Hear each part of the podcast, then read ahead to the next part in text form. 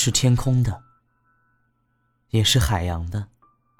我童年的时候，高雄屏东一带的六锥地区住的多是客家人，当地的女子不知道为什么都穿蓝衫，配上黑色的裤子。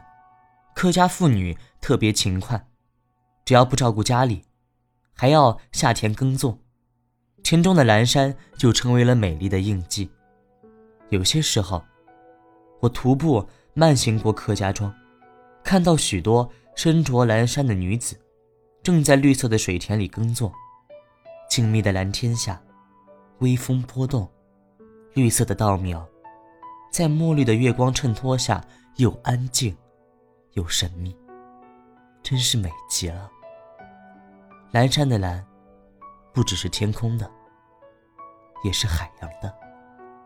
在极静之处有一种汹涌，在贫瘠之地，如同海浪一般，一波又一波的追逐着生活更好的可能。全年都穿蓝衫的客家妇女，不需要生命的更多华彩，因为她们已经拥有了。大地与天空。我对蓝山的喜爱不止来自田间。小学的时候，有一个女老师来自南京，喜欢穿阴丹林式的蓝旗袍。夏天的时候，她穿着半袖的蓝旗袍；冬天的时候，她的旗袍外面罩了一件大褂，是深蓝色的，还围了一条红色的围巾。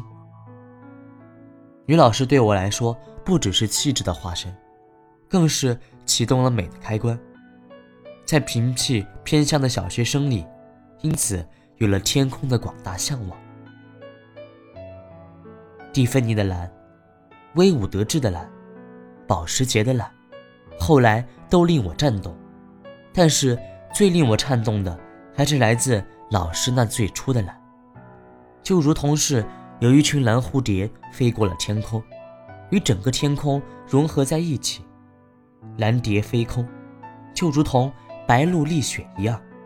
蓝是无边的，雪也是无边的。